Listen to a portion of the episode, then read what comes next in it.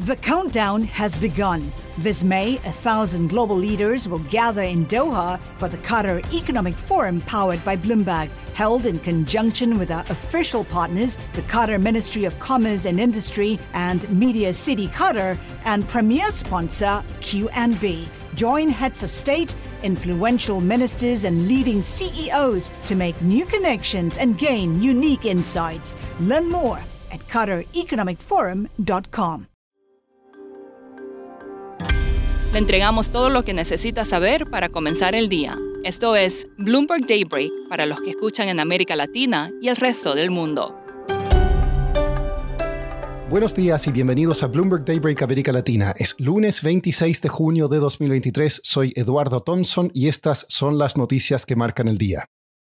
¿Qué fin de semana tuvo Vladimir Putin? El líder ruso parece haber sobrevivido la caótica pero breve rebelión del ejército mercenario Wagner Group. El Kremlin levantó las medidas antiterroristas y el ministro de Defensa, Sergei Shoigu, hizo una aparición pública con las tropas en Ucrania. El secretario de Estado estadounidense, Anthony Blinken, declaró que la sublevación de Wagner supone un desafío directo a Putin, que no ha sido visto desde el sábado. En este escenario, los inversionistas siguen demandando los activos de refugio como los bonos y venden acciones ante temores a una recesión global. Los futuros en Wall Street están en rojo, al igual que las acciones europeas y asiáticas. El crudo se recupera.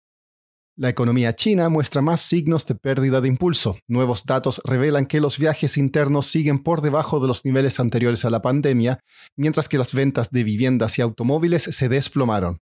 El presidente de Estados Unidos, Joe Biden, anunciará planes para destinar casi 42.500 millones de dólares a la construcción de banda ancha de alta velocidad. El acto de hoy es el primero de una gira por el país para promocionar el Bidenomics. Según una encuesta de NBC News, Biden aventaja a Donald Trump para las elecciones del próximo año, aunque esta ventaja está dentro del margen de error. Pasando a América Latina, en Argentina la coalición peronista designó al ministro de Economía Sergio Massa como su único candidato presidencial. Sin embargo, Clarín informó que la coalición de oposición centroderechista Juntos por el Cambio encabeza las encuestas de cara a las elecciones primarias del 13 de agosto con un 29% de las preferencias. Massa tiene un 26%. En México se informó esta mañana que la actividad económica creció un 2,51% en abril a 12 meses, por encima de lo previsto. En Guatemala, la ex primera dama Sandra Torres obtuvo una estrecha ventaja en el conteo de votos presidenciales después de una turbulenta elección. Con alrededor del 80% de los votos escrutados, Torres sumaba el 14,9% en comparación con el 12,4% del ex diplomático César Bernardo Arevalo. Es casi seguro que la elección se dirigirá a una segunda vuelta en agosto. En Chile, analistas y empresarios han estado prestando particular atención a los planes del gobierno de Gabriel Boric de aumentar la participación del Estado en la industria del litio, un componente esencial para las baterías de autos eléctricos. Algunos lo han llamado una nacionalización y otros lo han defendido como necesario para poder agregar mayor valor, uno de los principales detractores de esta mayor presencia estatal es el conservador José Antonio Cast, quien ganó la primera vuelta presidencial en 2021, pero perdió en segunda vuelta contra Boric. Cast conversó la semana pasada con Creighton Harrison, jefe de Bloomberg News en América Latina, y tuvo esto que decir sobre ese plan.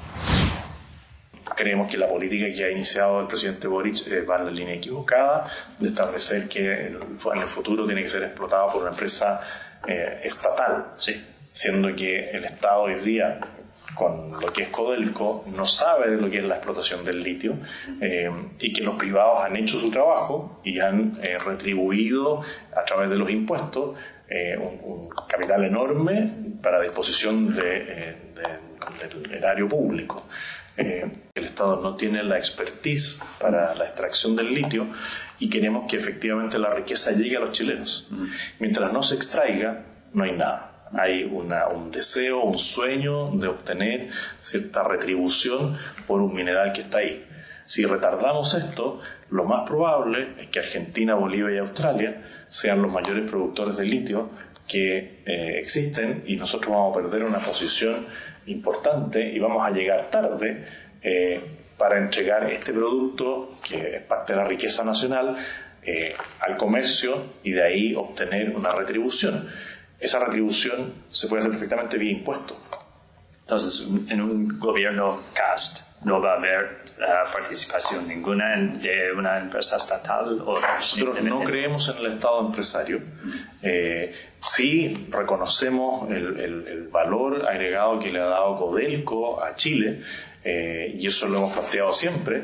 Eh, pero no abriríamos una empresa nacional del litio, eh, una empresa nacional de energía eólica o de hidrógeno verde, porque el Estado tiene que cumplir primero otros roles. El Estado tiene que proveer buena calidad de educación cuando corresponde, tiene que prestar un servicio de salud adecuado y oportuno a las personas, tiene que brindarle seguridad a las personas.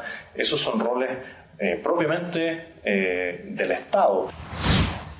Para terminar, una noticia para las personas que le temen a las agujas. The New York Times informó que los medicamentos Ozempic y Wegovy, que en forma inyectable han servido para inducir la baja de peso, serían igual de efectivos al tomarse de forma oral.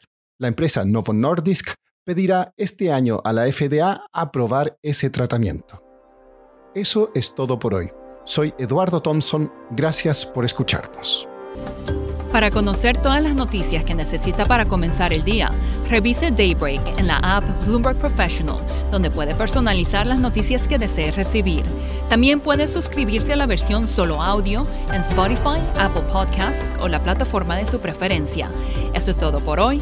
Escuche de lunes a viernes Bloomberg Daybreak.